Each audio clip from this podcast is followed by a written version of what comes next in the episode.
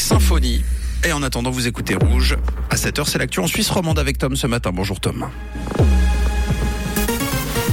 Bonjour Mathieu, bonjour à tous. Au sommaire de l'actualité, les activistes du climat s'en prennent au terrain de golf de Suisse romande. Petit vent de panique a vu flanc le château après la découverte d'une tortue hargneuse des États-Unis et un mardi qui se présente sous le soleil et quelques passages nuageux.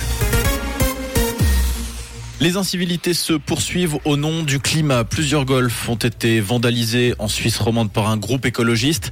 La série avait débuté la semaine passée par celui de Lausanne. Elle se poursuit à Colonie et Payerne où les terrains ont été détériorés dans la nuit de dimanche à lundi. Des trous ont été creusés par des activistes pour y planter des légumes et des pommes de terre. Des greens ont été labourés, le gazon tagué. L'action a été revendiquée par un groupuscule nommé Grondement des Terres, un groupe qui veut mettre fin au gaspillage de l'eau pour ce sport. Le directeur du golf De Payerne a déposé plainte. Alain Berset se rend en Allemagne ce mardi. Le président de la Confédération doit rencontrer le chancelier allemand Olaf Scholz ainsi que le président allemand Frank-Walter Steinmeier. Les discussions porteront notamment sur les questions bilatérales, les relations entre la Suisse et l'Union européenne, ainsi que la sécurité en Europe dans le cadre de la guerre en Ukraine. Cette rencontre diplomatique doit également permettre d'aborder la lutte contre le changement climatique et le travail au sein du Conseil de sécurité de l'ONU dans lequel figure la Suisse pour une durée de deux ans. Une espèce de tortue dangereuse retrouvée près de l'étang de la petite école à Vuflan-le-Château. Une tortue hargneuse de 10 kilos qui vit normalement aux États-Unis et qui peut se montrer agressive lorsqu'elle est manipulée. Heureusement, les élèves de l'école sont en congé pour les vacances de Pâques. L'animal aurait visiblement été abandonné. Il a été porté au centre émis de Chavornay, spécialisé dans la protection des tortues. Il aura fallu s'armer de patience en fin d'après-midi. Aujourd'hui, plus d'une année après les Jeux Olympiques de Pékin, Fanny Smith va recevoir sa médaille de bronze de ski cross.